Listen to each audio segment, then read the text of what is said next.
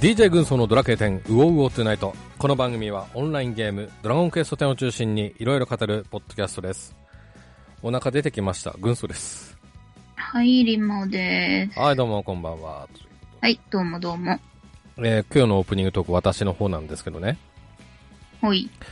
あのーまあ詳しくは今まで話してなかったんですけど私がやった中で生涯、えートップ10ゲームっていうのはやっぱあるわけでまあなるほど、はい。リーマさんにもあるでしょう。でね、うん。まあ私もまあドラクエもまあちょもちろんあります。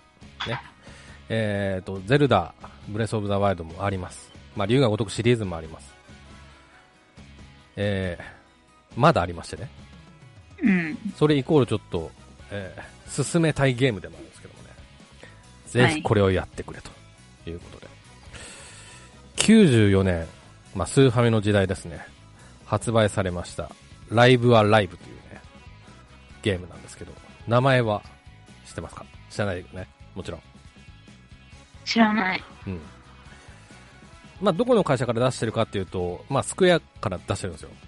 ほうほでスクエアから出してるっていうことのことでえっと94年なんでもちろんエニックスと合併前ですしえっとねドラクエシ5が出るん出たあたりかなクロノトリガーよりは前なんだけどもう。うん。うんまあそのまあまあ94年に出たというゲームで当時の私、まあ、ドハマりしたゲームなんですよねで生おー涯、まあ、トップ10には間違いなく入るゲームなんですけども、えーどんなゲームなのっていう話でねあとね、まあちょっとわかりやすく言うとオクトバストラベラーってやったでしょやったでしょうはいはい。あれですやりましたうーん。もっと言うとドラクエ4みたいな感じであのオムニバス形式のロープはレいです、はい。なるほど。ただそのドラクエ4とそのオクトバストラベラーか、まあ、オクトバスの方俺やってないんでちょっと詳しいよく話はわかんないんだけどとの違いがそのライブはライブのそのオムニバスのこう世界観がバラバラなんですよねへー全部で8つ話あるんですけどうん。うんえっ、とね戦闘システムは同じ基本的なシステムが同じただ時代が違うっていうへーまあ、一つが、まあ、原始編っていう、まあ、昔の話ですよね。大昔のね。で、えー二つ目は、空風編っていう、まあ、中国、中国の話ですね。あの、まあ、なん、なんて言うんだろうな。わかる人に言うと、ジャッキー・チェンの世界の話って言えばわかるんだけども、まあ、くカンフーはわかるでしょううんん。、カンフーという武術ね、うん、それを使ったちょっと昔な設定の話、うん、で3つ目はあの西部編っていうあの西部劇の話ですね西部劇というか、まあ、100200年ぐらい前のアメリカの話っていうかこうガンマンがとかちょっとは、ガンマンとかいた時代ですねはいでそれからね現代編っていうまあ今の時代の話だねであとは近未来編というちょっと未来の先のお話、で、うんえー、とそれから SF 編今度は未来の話っていうねそその時の。のキャラクターももちろんバラバラですしストーリーももちろんオムニバスはバラバラなんですねで最後に中世編っていうのはできるんですよほうまあ、ドラクエの世界の話ですよねドラクエとかファイナルファンタジーの世界の話うんうん。でその中世編をクリアすると何かが起こるっていうようなっていうおほ話で、うん、これをねぜひやっていただきたいとでいやスーファミの話でしょって思うかもしれませんがあの今週末ですねリメイク版が発売されます、ねスイッチで出ます、はい、う。うん。もっと言うと今体験版できますうんうん。うん、でねこれも音楽もまたかっこよくてね話も良ければあの「ストリートファイター2」っていうゲームあんじゃん、うん。うん、あの音楽を作った人が携わってるっていうね、へうーん、なので、ちょっとスト2っぽい音楽も出てくるっていうね。いうのもポイントあったりしますけど、ね。スト2っぽいっていうのがちょっと私はわかんないけど。あ、まあ、まあ、そう、そうだね。ごめんね。うん。ピンとくる人はピンとくるんだけど。うん。うん。わかる人にはわかるんですよね。そうだね。うん。で、まあ、今度出るリメイク版は、まあ、昔と違って、もちろん、こう、フルボイスで出ますし、声ある方がいいなっていう人には、ますますおすすめできますし。ちなみにこれ、あの、好きなストーリーから始められるんですけどね。うん。うんうん。これね、ぜひね、あの、システムもすごくわかりやすいので、ロープレだし、あの、チェッカーバトルって言うんですけど、あの、ちょっと将棋っぽいような、うん、あの、コマンドバトルなので、多分、リーマンさんだったら受け入れてくれるはずっていうような、できるはずっていうな。難しくないです。へ、えー、うん。これね、これ、やってほしいなっていうね。あの、体験版からでもいいんで、ちょっとやってほしいなっていう思いが。まあまあまあ。うん。うんうん。オクトバストラベラーの時は、楽しめたでしょあんま感想聞いてなかったけど。いやあれ挫折したんだよね。ほうどうしてまたえー、なんだろうな、もう、ほら、やっぱさ、うん、あの、私がやってきたゲームって全部もう 3D になっちゃってるから、うん、なんかああいうこう、うん平面な感じ、まあ、こう、な、ななんていうんですっけ、2、え、な、え、3D、え、なん、なんて言いますっけ、ああいうの。ん 2D、HD だから 3D だ、HD だからね。うん。とこう、うん、物、物足りなさがあって。。うんななんかそういう、まあね、こう、ななんだろうね、そう。なんかこう、馴染めなかったんですよね。何あの図柄っていうかあれが、ダメだったってこと、うん、図柄な、なんて言うんだろう。えっ、ー、と、デザインうんうんうん。もうちょっとこう、リアルに、あの、カメラぐるんぐるん回せて、フィールドもいろんなところに、なんか建物に入れたり、2階に行けたりとか、こう、うん、自分でたん、なんか自分、え、なんだろうな、自由に動かせる感じのゲームだったら、もうちょっとこう、リアリアルなやつだったら、リアルてたような感じがするんだけどな。いや、結構ね、ゲームのね、話自体はすごい面白いなと思ったんだよね。ああ、ああ。あれね。ああうん。な、それデザイン上がちょっと合わなかったってことうーん、そうね。やっぱこう、キャラクターのこう詳細なデザインをゲーム内で見たい。うーん。だから、ど、ドットもいいけど、ちょっとゲームをするときはドットじゃなくて、もうちょっとこうリアルの方がいい。あー、ドドットがダメか。うん。はー。あのね、カメラワークつけたいってことでしょあと。カメラワーク欲しいっていうこともあるでしょそうそうそう。そうそう。それはわかるわ。うんうん。それは俺もね、最初見て思った、あれ。うん、グリグリできねえのかなって思ったんだけど、うん、あそれはわかる、それはわかるけど、ドットがちょっとって感じか、うん、ただ、その話だとさあの、いつ出るかちょっとわかんない、うん、ドラクエ3か、あのリメイク版の、あれもちょっとって感じ、じゃうん、そうね、ドラクエ3だっけうん 3D の HD、2D ね。うん。もうだって、あれも画面見た感じ、完全にオクトパストラベラーだったから、まあね。まあ、わざわざ買わなくてもいいかなと思ってああ、なるほどね。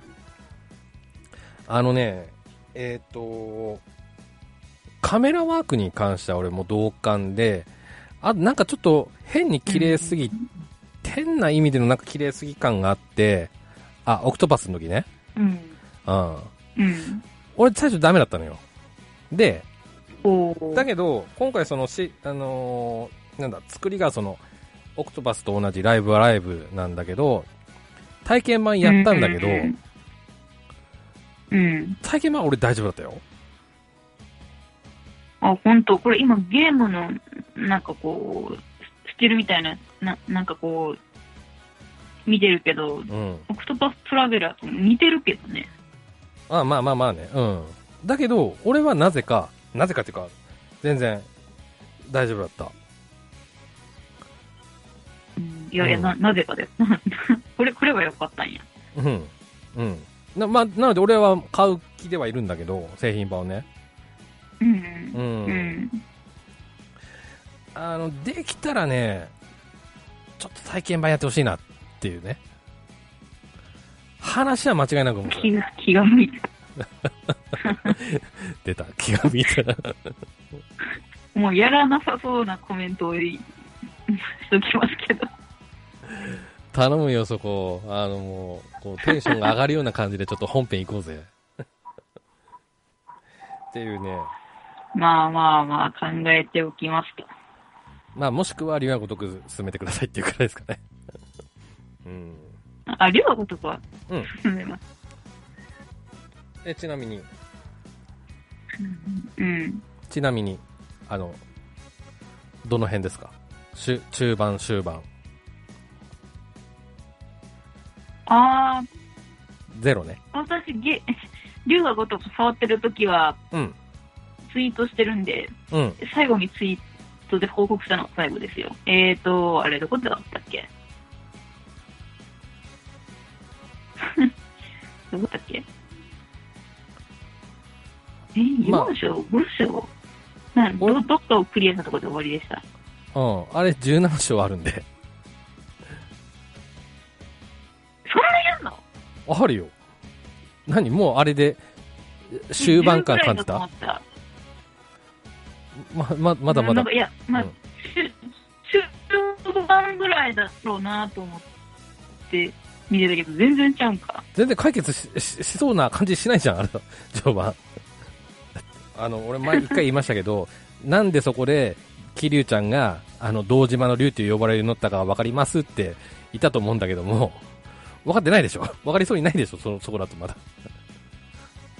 うんうん。うん。まあ、全然。だよね。うん。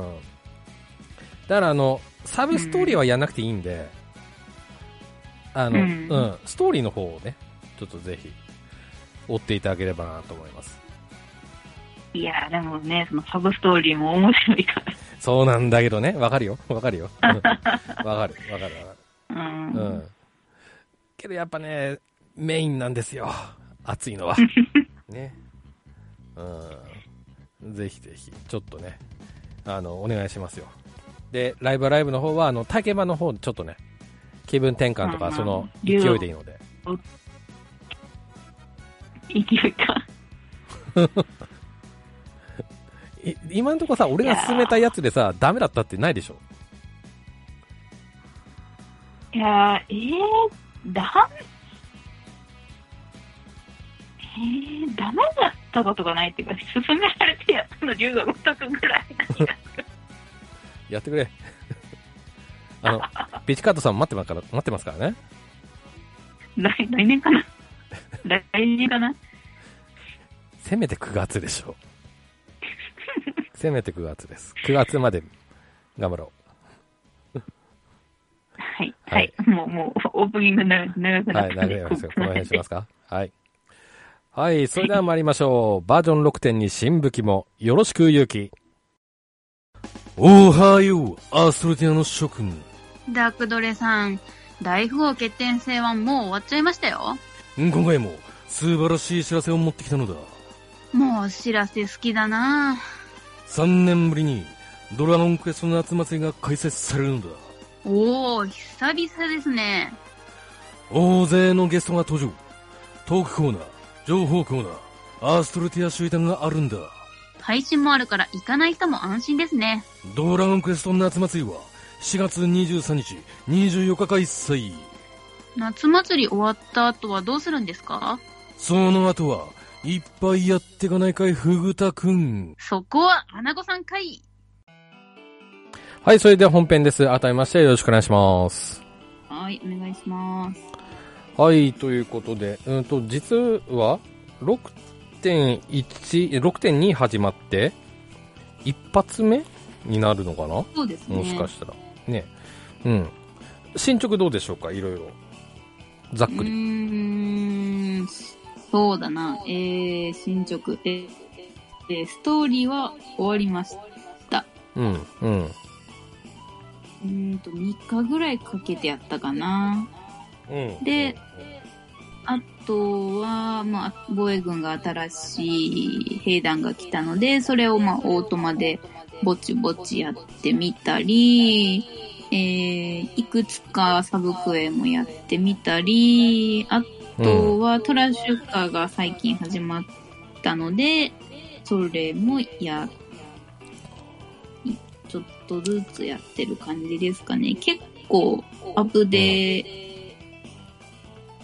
にしては、のんびりベースでやってますね。うん、うん。はい。と、私の方なんですが、私は修練の仕様によりってですね、ちょっとレベル上げ関係重視にちょっと時間かけてます。で、うんえーメインの軍曹の方では一回修練使い切ってえっ、とレベルと特訓はほぼカンスト状態残りはちょっとまだ終わってないやつは何集荷とかその辺でちょっと埋めようっていうような感じですねなので実質もう終わりですで今ギャバン君の方で昨日からかな修練使い始めてそっちでやってるっていうような感じですねうんなるほど。で、まあ、メタキンとかその辺使い終わったら、えっ、と、ちょっと職人の方のレベル上げしようかななんて思ってます。うんで、あ、話戻れば、うんとね、メインの軍曹の方での修練でのメタキン、金策ですか。えっ、と、あーちょっと儲かりましてね、ほうえー、1人140万、かけのうん9う人、ん。 1260万ですねお。ープラスになりました。うん。で、うん、まあ、で、軍曹、うん、そうだね、そんな感じですね。で、一個言い忘れ、言い逃したのが、うんと、軍曹の修練のあん、まあ、レベル上げ、特訓上げの終わった後の時間の余りで、職人のレベル上げしたんですけども、レベル1上げるので、やっとでしたね。で、あとはちょっと今仕事で今時期ちょっと忙しかったので、まあちょっとインしてる時間は少なかったというようなところです。ほうそんなところですね。うん。ということなので、私はですね、今回新武器まだ何も買ってないんですよね。うんうん、私もブッキーは、ああやり、やりっぱ買ったかな買ったぐらいか。ああ、なるほどね。うん。というところでございます。はい。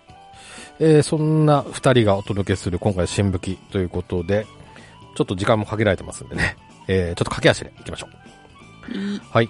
まずは片手剣でございます。はい。名前と追加効果教えていただけますかはい、えー、片手剣、えー、妖精の剣でしたかね、これ読みは。俺、剣じゃないかな。剣剣だったら、剣ってひらがなで書いてあ、そううなん気がするけそどう。かそうか、あ、ごめんなさい、妖精の剣か。失礼しました、うん妖精の剣ですね。はい、えーうん追加効果、えー効果が、えー行動時5%でスから2段階、す、べ、ての属性攻撃ダメージがプラス3%になってます。はい。ということでございますけども、これはどうなんすかね。あの、パラディン用、戦士用なのかななんてちょっと思ったりもしますけども。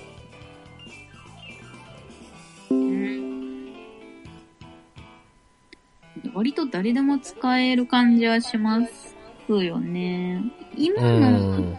環境っていうか、今のコンテンツの状況からすると、今うのん今レギ、レギュラッツォとローガスと、で、えっと、バトルマスターと魔法戦士が、えっと、テンプレに入ってるので、その時の右手の武器はこの妖精の剣を持ってる人が多いですね。この全ての属性攻撃ダメージプラス3%っていうのがすごい大きいので。はあ、はあはあはあ、なるほどね。うんで、あと、占い師も片手剣持ってますけど、はい。この、まあ、タロットの、のうん。ね、属性があるので、占い師もこの片手剣はすごい向いてますね。はあはあはあはあ。まあ、えー私今ね、ちょっと、パラディンと戦士っていうちょっと話したんですけども、うん。今思ったら戦士って妖精の剣より、もし起点の剣の方がいいのかな、相性いいのかなともちょっと一瞬思ったりもしたんですけども、あーあの、ブレイブチャージとか、ねうんまあ他にななんかあったような気がするんですけども。で、今回起点、あ、こんえっ、と、その前か。起点の剣のチャージ時間マイナス10秒。うん。うん、が、ちょっとうまく働けば、えっ、とうね、ん。片手剣、確か今回選手のスキルラインが変わって、片手剣を装備すると、えっ、と、CT 短縮マイナス10秒っていうのがあったような気がするんですけど、そうですね。うんそ。れと、あと、ブレイブチャージで、えっ、と、つまり、うんえー CT がマイナス30秒になるので、まあ、CI 化はもう、一人で回せるようになるので、うんうんうん。恩恵があるとすれば親愛は以外の、まあ、片手剣のスキルになってくるのかなと思うんですけどそれより、まあ、起点の剣を持つんだったら、まあ、短所ひなしっていうのもまあまあ嬉しい効果かなと思い思います戦士ってすごい素早さ低いので、うんまあ、短所してなかった時すごい嬉しいかうなってん。感じですかね。生きてくるというようなところでしょうかね。うんうん。まあ、ちょっと、まあ、場面場面によっては、起点からちょっと妖精に変えてもいいのかな、というようなところでしょうか。そうですね。スカラギ何回も最近は必要なところも、まあまあ、うん。ね、まあ、と特にあのルベランギスの強さになんかは力がすごい重守備力がすごい重要なのでうんうん結構このスカラギ段階ってのも、まあ、全然死ん死んだ効果ではないというか生きてきますねうん。うんうん。はい。はいわかりました。はい。次、えー、両手剣ですね。はい。紹介をどうお願いします。はい、えー両手剣、えー装備レベル118で、えーザンマの非え非体験うん。はい。で、えー効果が悪魔系にダメージプラス15%、行動時10%で倍シオンとなってます。はい。ということで。うん。まあ、これなんすけど、こう悪魔系に15%ということで、ね。ちょっとと特定感がありますね。今までなかったんですけどね、そういうのね。両手剣で、ここしばらくは。うーん。今後それ系が出てくるんでしょうか。ね、悪魔系のボスが出てくる、もう伏線なのか。ななのか。悪魔系といえばこの間ね、ドラクエウォークでグレーツェルが悪魔系として出てきてますけども、ああ、はいはい。どうなんでしょうかね。うーん。なんで、まあ、今のところ魅力的なのは行動時10%でバイバイシオンというとこなところですかね。そうですね、行動時10%で倍シオン。結構な確率で倍シオンうん。があるので、もう指輪と合わせたら、もうほぼほぼ出ないみたいなそうですね。う感じですよん。ね。ということは晩まで生きてくるかなというようなところでしょうか。まあ、バンバンマに限らず、20分かかるような、10分20分かかるようなエンドコンテンツでもそうですけど、長期戦。ああ、まあ、長期まあ戦か。ああ、まあ、そうだね。両両手剣持ってバンマに 行く人はすごい役に立つと思います。俺行ってます。そんな。行ってます。何バト何ああれ、負け。あー。うん。あ、まあでも確かにありかもな。まあ、剣士もさ、その、範囲攻撃は攻撃魔力の方がいいけど、その、5層、10層、15層とかに出てくる、あの、ボスに暗黒連撃とかするときは、鎌よりも両手剣の方が強いですからね。そうですね。うん。ああ、なるほどね。ああ、うそんこまで考えたことなかった。でしょうん。そう、その選択肢もありだと思います。うん。はい。いうことで、おしばらくね、変えてないんですよね。ベルセルクブレードから変えてないので、まあ、それ、ちょっと変えようかななんてちょっと思いますね。うん。そうですね。もう、1、2、3、3世代前だったらもう防衛軍のでも多分十分強いぐらいになってそうですね。うん。そうですね。攻撃力も50近く違いますからね。おーはい。はいでは、どんどん行きましょう。探検ですね。はい。はい。えー、探検、えーエレガントポイズンです。えー、行動時5%でチャージ時間マイナス10秒。攻撃で18%で猛毒となってます。うーん、まあ、怖い。これはもう買うしかないでしょうん。う。あれ そうでもない。いや。いや、素敵な探検だと思ってます、私も。うんうんうん。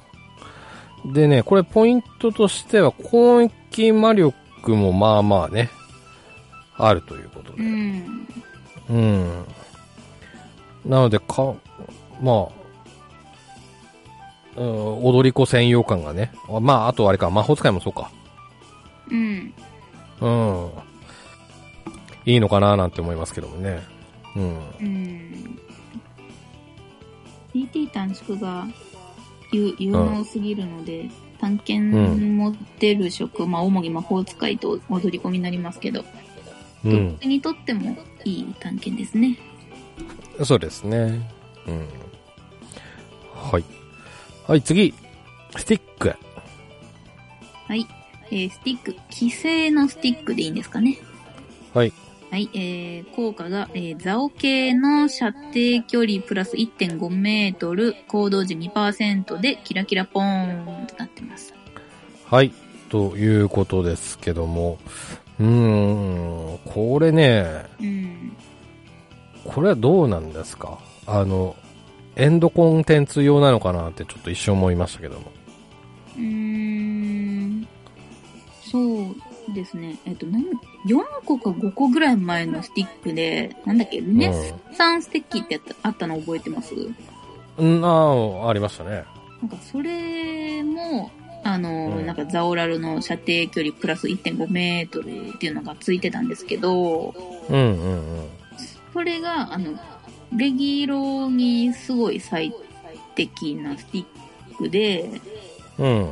あの、まあ、遠くから蘇生ができるので、まあ、うん。向いてるよっていうことだったう。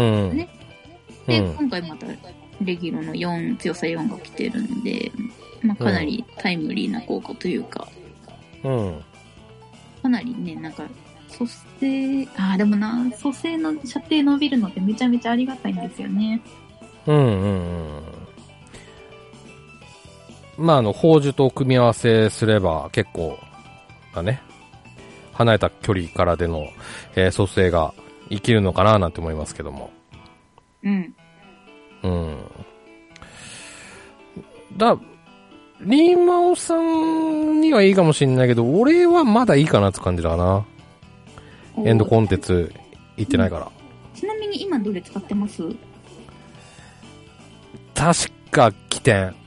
ああ、この速度っつうので、そ、まあ、速度も3%っつうのもいいし、行動時6%で聖なるっつうのもいいし。天のスティックもすごい高度時6%で聖なる祈り、すごい優秀でしたよね。うーん。あ、けどあれで、あれ、なんだ。天地か。天地には、規制のスティックいいのか。ああ、そうですね、確バかに。ンマ。確かに。うんうんうんうんあそういう意味では買いだね。ああ、確かにね。うん。はい。はい。次行ってよろしいですかはい。はい。はい。えー、次は両手杖になってます。えー、ブルームワンド。えー、高度時5%で魔力覚醒と、高度時5%でチャージ時間マイナス10秒です。はい。ということで。またこれもね、すごい、わかりやすい強すぎ。最強。具合。ぶっ壊あれ。ーまあそうですね。うん。いうことで、これもまあ買いなんじゃないでしょうかね。ね、もうんう魔法使いはもう、もうこれ、これも、はい、持っとけ、みたいな感じですね。そうだね。うん。まあ、わかりやすい商品かななんて思いますし、ああの武器かなと思いますし。うんまあ、強いて言えば、えっ、と、前回の起点の杖の時が、うん最大 MP プラス10つくんですけども、今回つかなくなるというところですね。ね、この最大 MP プラス10って、前のやつ。わかんないです。 ええ。ここしばらくの武器で、起点の杖だけはプラス10つきますね。うん。謎です。うん。はい。ということで、これもね、えー、おすすめ、じゃないでしょうかね。これね。そうですね。はいまあ、起点の杖もまだ死んでないというか、まあ、い生きてるところもまだあると思うので、まあ、場所によって、まあ、ブルームワンド、起点の杖、まあ職、職によってもかな、使い分けみたいになる感じですかね。そうですね。うん。はい。では次行きましょえー次は槍です。えー不死鳥の槍。えー鳥系にダメージプラス15%、行動時10%で倍使用。う。はい。ということでございます。うーんと、ここしばらくの槍吹きで言うと、一気にね、攻撃力が上がったような感じにも見え、そうでもないか。す10 15ぐらいずつ、ばってる感じかな。か。ああ、失礼しました。うん。なんですが、うんと、今回に関しては、鳥系にダメージパ15%ということで、うん。まあ、パッと見ルベランゲス用なのかな、となんてちょっと思ったりもしますけども。うんうん。どうでしょうか。そうですね。鳥系にダメージプラス15%ってことは、まあ、もう、めちゃ、うんめちゃめちゃルベランギス使ってくださいって言ってますよね。しかも今回の、えっ、と、6.2から1戦時機回のダメージ上限も、えっ、と、2999から3999になってますよね。うん、うん、はっていい。うのもあって、まあ、かなり、まあ、ルベランギス戦での武闘化強化うん、になってますね。うん、うん、そうですね。まあ、この鳥系については、あ、あれだ、防衛軍でもね、この鳥系ね、できてますからあ。ー。確かに。今、謎の鳥ブームがね、来てますから、うん。そこに出てきた、そこにね、ちょっと当てはめたのかななんていう見方もできますけども、防衛軍でね、ちょっと使うのもありなのかななんて思いますね。うんうん。うん。はい。ちなみに私は今、クワドラピアにしてますね。うーんクワドラピアも、このコマンド間隔マイナス0.5秒っていうのがすごく、まあ、気持ちがいいから、今でも対応してる人は見えますね。うん。それ言うと、大間が時も良かったりするんだよね。そうね。行動時10%でバイシオンと、チャージ時間マイナス10秒。う。うんん。ただ、そう、それとちょっと攻撃力で比べると、ちょっと不死鳥のやりとのね、ちょっとダメ、うんダメじゃない、攻撃力は結構それこそ、50ないぐらいか、うん。まで離れてしまってますんで、うん。ちょっと難しいところではあるのかなと思いますけども。うん。さすがに、ね、攻撃力5 50も差がついてくると。うん。ちょっとね、うん不死鳥の方がいいんじゃないの的なね、感じもありますかね。う。うんん。まあちょっとここは好みですね、完全にね。うん。そうね。槍は結構いいのが続いてきてるから、うん。もう本当にどれ使うかはもう本当に好み。好み。 うんそうですね。はい。はい、えー、どんどん行きましょう。次。はい、えー、次は斧ですね。斧、えー、はい翼人の斧。はい。えすべての攻撃ダメージがプラス4%と、えー、砲撃時5%でヘナトスです。うん。はい。ということなんですが、えー、前回リンマーさんは何と言いましたかこの辺、コメント。覚えてますかえー、鳥特攻って言いました。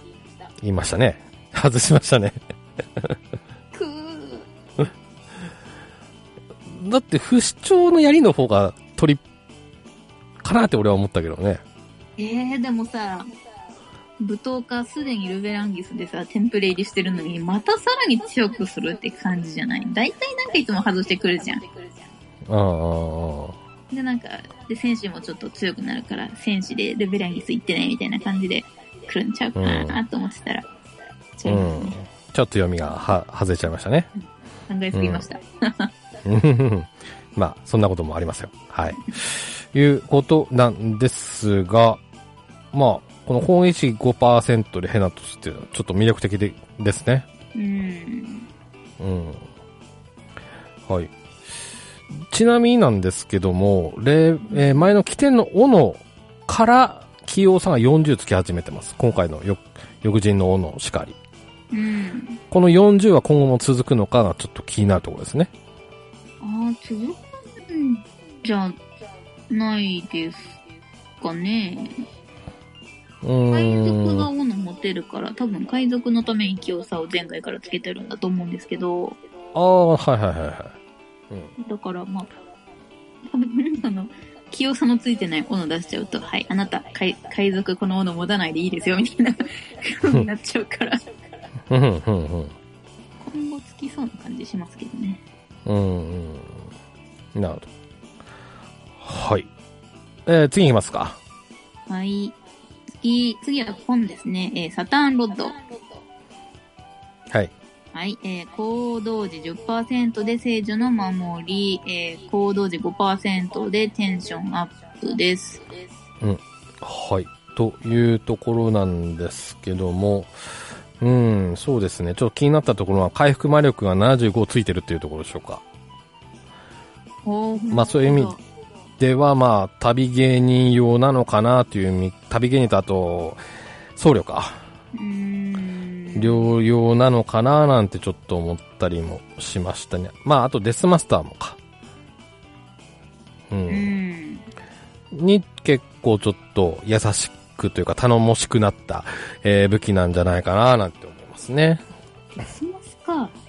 ああ、でも、回復色でさ、コン持つんだったら、ローズロッドの方が強いかなと思うんだけど、どうなんだろう。あローズロッドの効果に、えっと、呪文と特技の回復量プラス30%っていうのがついてるんですよね。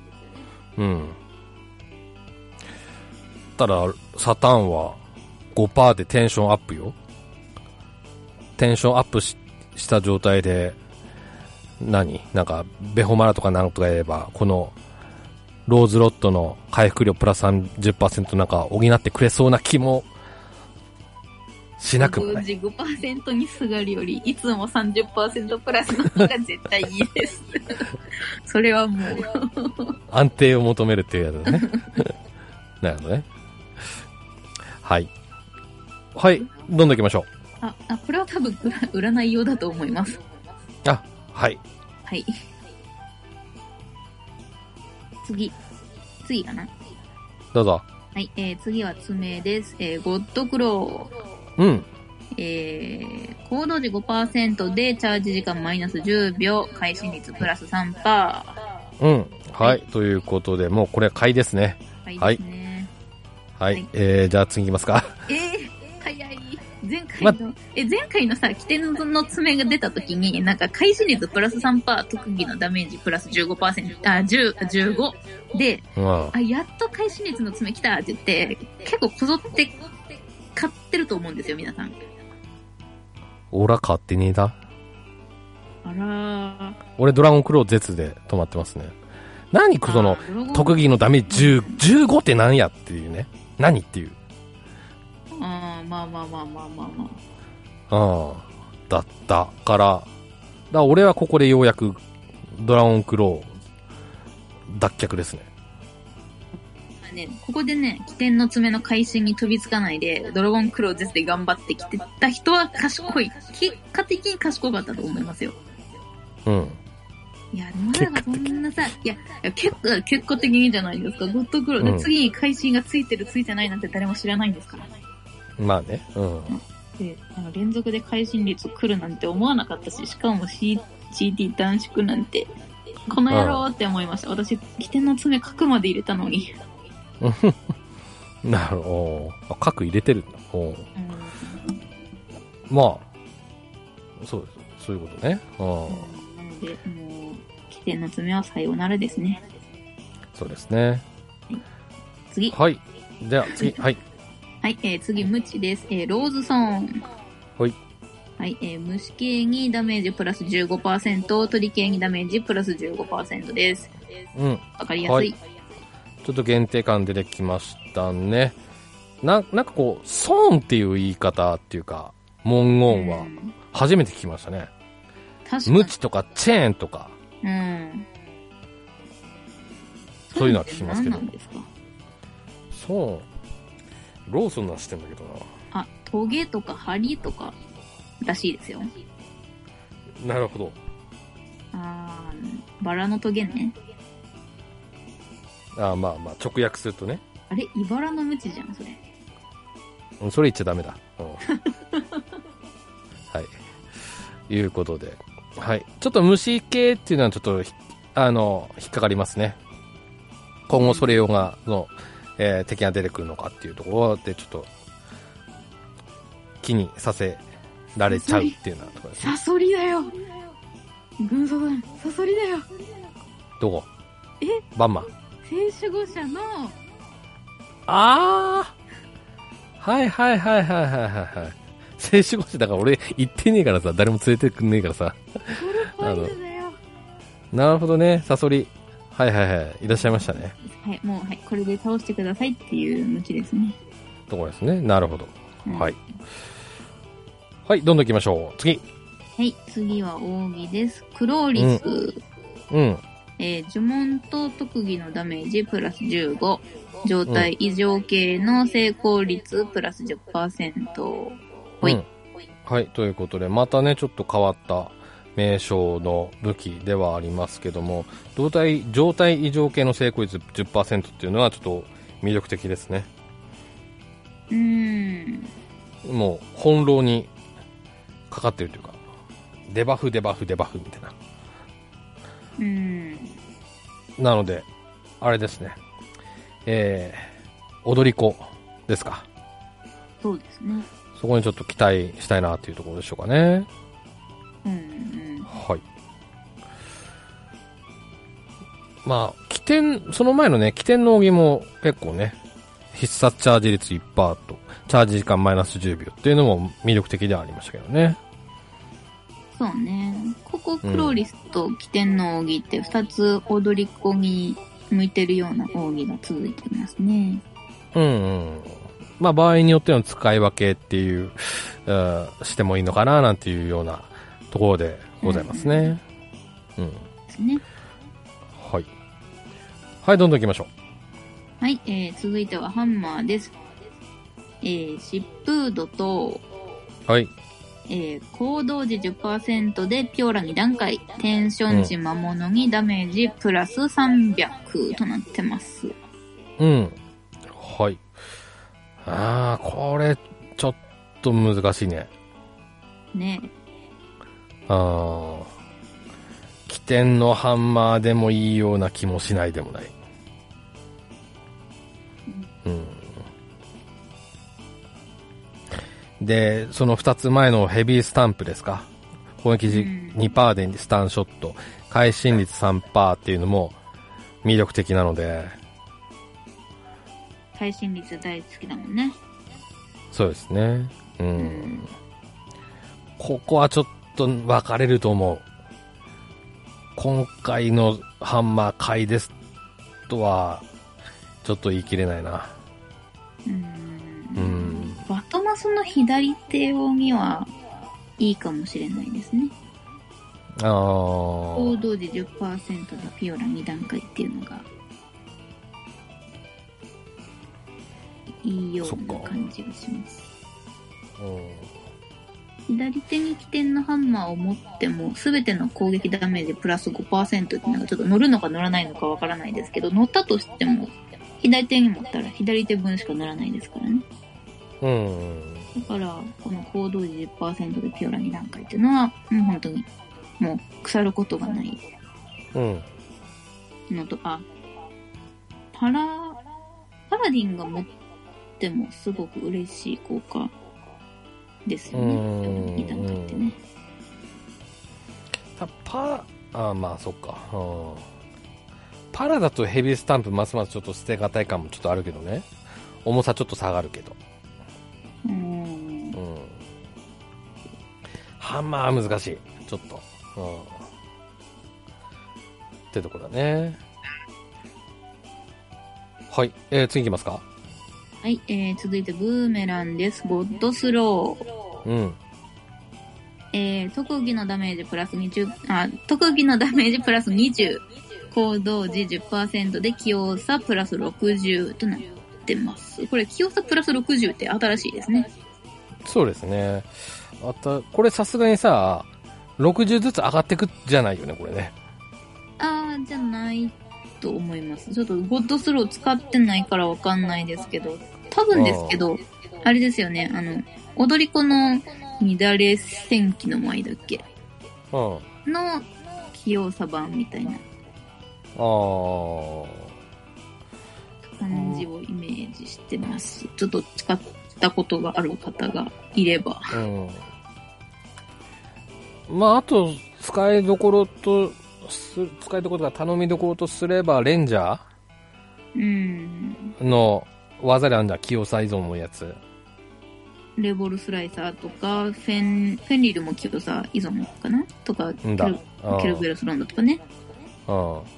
そこかなってはちょっと思いますね。うん。で、まあ、賢者とかだと、起点の方が、起点のままでいいような気がしますね。そうですね。ピオラ2段階と、は早いも強いですね。そうですね。うん。はい。ちょっと職によっ海賊だったら多分ゴッドスローは一番輝くかなと思います。うん。うん。うんあの、大砲のダメージが器用さ依存なので。ああ、海賊ね。うん。なるほど。はい。まあ、うん。まあ、買い替えというよりかは、まあ、プラスで買っとくって言った方が、まあいいのかもしれないですね。うん。ちょっと需要がニッチな感じはしますね。うんうんうん。はい。じゃあ次行きましょはい、えー、続いては弓で、えー、ムーンシューター。う。はいえ。ー必殺チャージ率プラス1%、必殺チャージ時、早読みの杖ですね。はい。いうことで、まあ、魔線とか道具使い用感がちょっとね、強いかななんて思いますけども。う。うんん。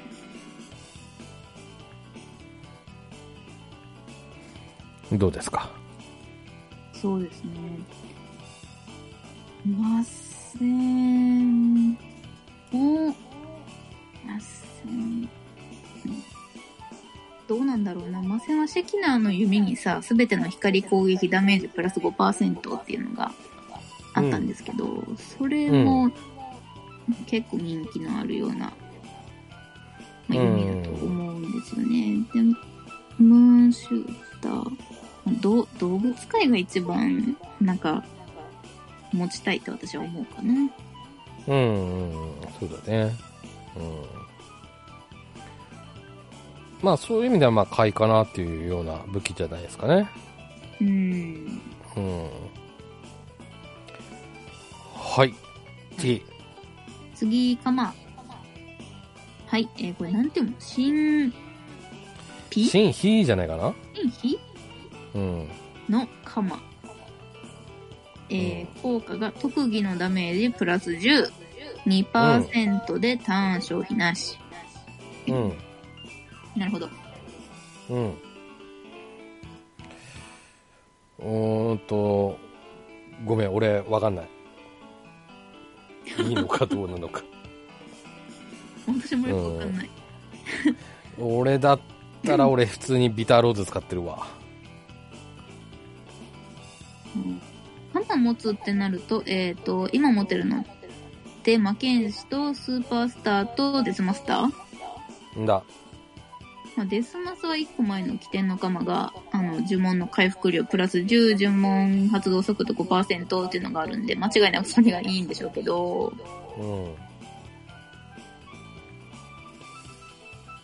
まあ、攻撃力の差もあるのも考えると、魔剣士でも多分この最新の鎌の方が強いのかなとは思うんですけど、なんかうん追加効果見てもなんかパッとしないっていうか、なんかうん。ね、暗黒連撃でプラス10めっちゃ効くけど、2%でターン消費なしとが噛み合わないっていうか、結構硬直長いから、うん。ターン消費しなかったとしてもなんかあんまりなんか恩恵がないっていうか、うん。あ、そうみたいな。 ターン消費しなかったのね、みたいな。うん。あんまりラッキーみたいなのないな。儲け感はないですよね。うんねえ。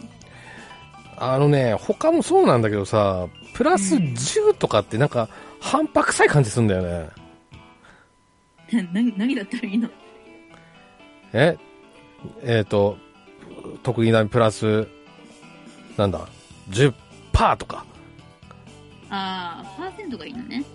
パーセントか、プラス、それはね、200とか。ああ、それは、まあ、テテンション時とかならけあるね、たまにね。うんうんうん。 200さっきもあったと思うけどさ、ねうんプラスうん。 10ってさ、っていう。そこ、あの、我々のテンションは上がんないよね。キャラクターのテンションは上がるかもしれないけどさ。え、気持ちはめっちゃわかるわ。うん。10って、っていうね。そこはありますよ10。上がったところで、なんかね、こう100の位とか1000の位が大きくなったら、うおめっちゃダメージ上がってるってなるけど、10じゃ何も思わないね。でしょうん。それはそうよ。私もそう思うう。ん。なので、俺はこれ買わ、買わないわ。ビターローズで。おっーていうかところですね。はい、次。はい。次は盾ですね。小盾、小盾。翔太亭。はい。えー、輪廻の盾で、えー、全属性ダメージ3%減。うん。はい。輪廻の盾ね、ドラクエ9にも出てきた武器で、あの、防具ですけどもね。うん。いうことで、まあ、守備力はね、ちょっと他、今までとそんな変わってないので、やっぱ追加効果のところがミソだと思うんですけども。うん。うん。まあ、結論から言うと、俺は、ブレスガーターでいいかなっていう感じですかね。ブレスガーターとかう、ん起点の。盾でいいかな。うん。うん。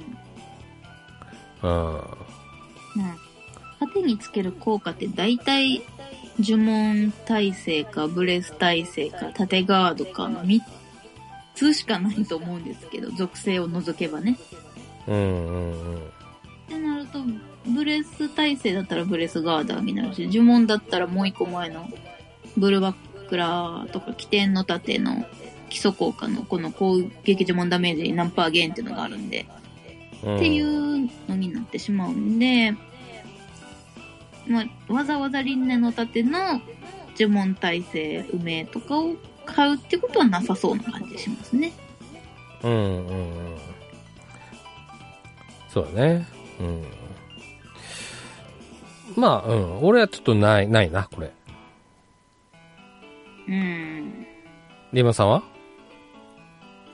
私的には、まあ、全属性ダメージ3%減っていうことなんで、えっ、と、もうこれはあれですよ、防衛軍の盾ガチャするときのターゲットはもう輪廻の盾で決まりっていう感じですかね。どこですかねああ。うん会話しないって感じだね。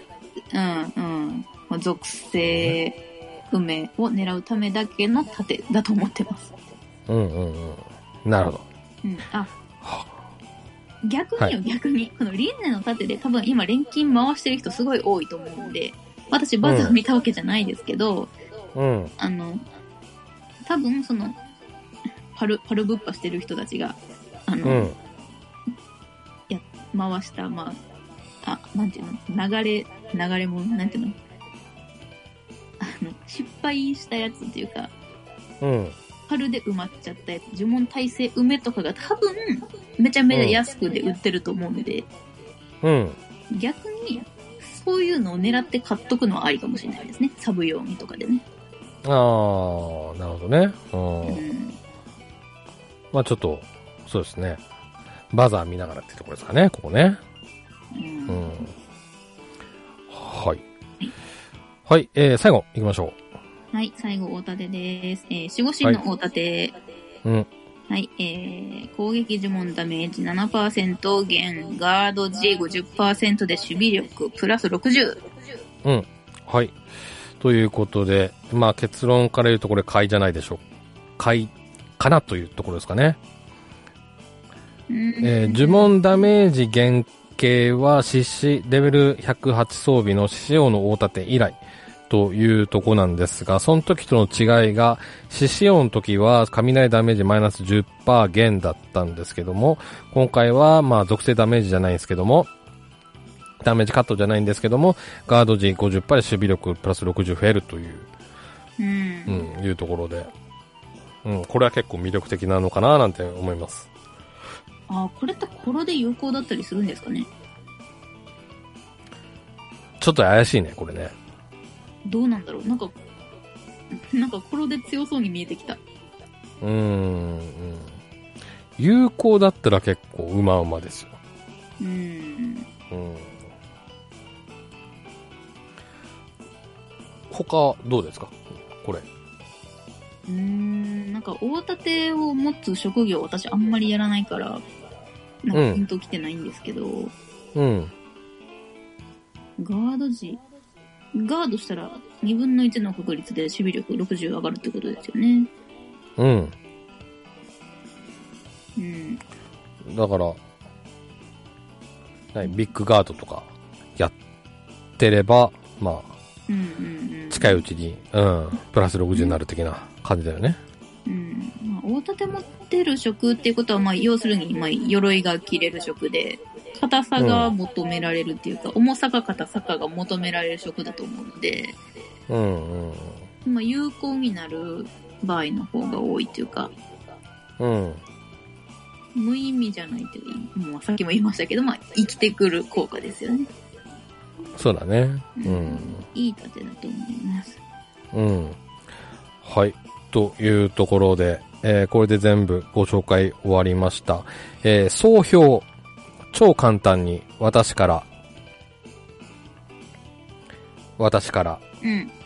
うん。うんと、いつもはね、こう、あの、買う買わない結構迷ってたパターンが多かったんですけども、今回はそこまで迷わずに、あ、もう、あ、これ買いだなって思う武器が結構あったかなっていうような印象でしたう。んうんうん。レイマさん。あーはい。えっ、と、私も同じ感じですね。今回はなんか、尖った武器が多いというか、具体的にこれを持って何に行きなさいみたいなのが、想定されてる武器がすごい多いような感じがしていて、なので、結構買いたいなと思ってる武器も多いですね。ううんうんっていう感じです。うん。うん。はい。といったところでしょうかね。えー、リスナーの皆さんは何か気になった武器ございますかということで、バージョン6.2の新武器について語りました。はい、エンディングです。いはい。エンディングということなんですが、えっ、と、まあ、いつもだと毎週収録してるんですけども、まあ、次週はちょっと夏祭りがあるためにですね、収録は我々の方ちょっとないんですけども、うん。ね、我々3人、まあ、現現地に向かうっていうこともあってね、うんいうことなんですが、まあ、ちょっと前もお話ししましたけども、どういったスケジュールで今のところ考えてますかあんまり考えてなかった。えっ、と、土曜日、結構朝土曜早く日入るのああ。朝早くに着くようになると思うんですけど、何夜行バスうん、例新の幹線。何時出るの何時早かったです。6時か7時ぐらいに出るやつでした。つうことは、だから何多分 ?9 時うん、9時10時ぐらいには多分東京に出るとは思う。で、そっあから、まあ、ひ、ひどっかで暇を潰して、 あ、ああ、ああ。で、夏祭りかな。ああ、いう感じね。うん。うん。宿はもう取ったの撮りました。おおはいはいはいまあ一泊だもんねうんうんで次の日は何時頃帰るのえー、何時だっけ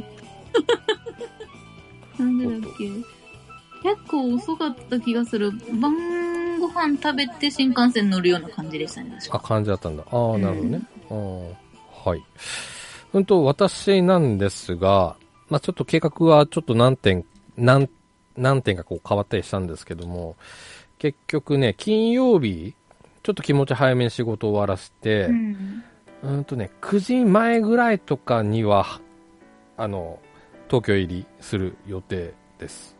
うん。で、一泊して、で、土曜日、あの、その夏祭りの前後はちょっとどっかいろいろブラブラして、で、夏祭りは多分最後まではいないと思います。うん。で、次の日、俺ちょっと若干悩んでて、最初、うん、と4時ぐらい、あ東京発の新幹線にちょっと乗ろうと思ってたんですが、うん。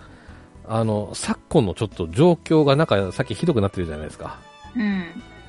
だから気持ち、もうちょい早く帰ろうかななんて思って。そうね。ちょっとなんか、うろうろするの、ため、ためらうよね。 ちょっとさ、なんかすごいことになってるじゃないですか。世の中が。よ、余計、余計な行動を取らんとこみたいな。ああ、そうそう、そう思い始めてきてう。んうん。わかるわかるう。ん。だから新幹線の本、ちょっと、3、3本か、うん、まあ、そこら、まあ、5半ばとか、5頭ぐらいとかにも帰ろうかなってちょっと思ってるっていうようなところですね。うんちなみに、翌日はお仕事ですか月曜日、うん、は仕事ですよ。ああ、そしたら、まあね、な、なおさらっていうか、早めに帰って、家でゆっくり休むのも全然ありでですよね。うーんただね、東京まで来てるわけですから、本当はうんうんフルで満喫したいのが本音ですよ。ね、せっかく行ったのにね。そう よ。うん。まあ、ある種、リマーさんもね、あんま来れるような場所じゃないじゃん。気軽に来れる場所じゃないじゃない、うまず。ん。うん。だから、その、今、リンマさん言ったように、こう、夜のあれで帰るっても全然いいとは思うんですけども、ありだと思うんですけども、なんか世の中すごいことになってたっていう、ちょっと感じるとこもありまして、ね、なんかもう、あれよあれよという間に過去、過去最多ですみたいな。とかってね、えうん。何をどうしてっていうようなね、うん。うん、感じだったので、まあ、あの、ビールの工場見学もなくなりました し、うん。まあ、メインの用事はな、土曜日にちょっと集中、土曜日と日曜日の午前中で集中させて、済ましちゃおうかな、なんてちょっと思っておりますね。うん。うん。はい。というような予定でございました。と、まあ、前回の方でもちょっとお話しした通りですね、ちょっと我々、あの、ちょっと東京で集結、えーしますのでね、えー目についた方は声をかけていただければなと。はい。通行さんとかでね、はい。だと思います。はい。ということで今回はこの辺でお別れでございます。またお会いしましょう。では、さよなら。さよなら。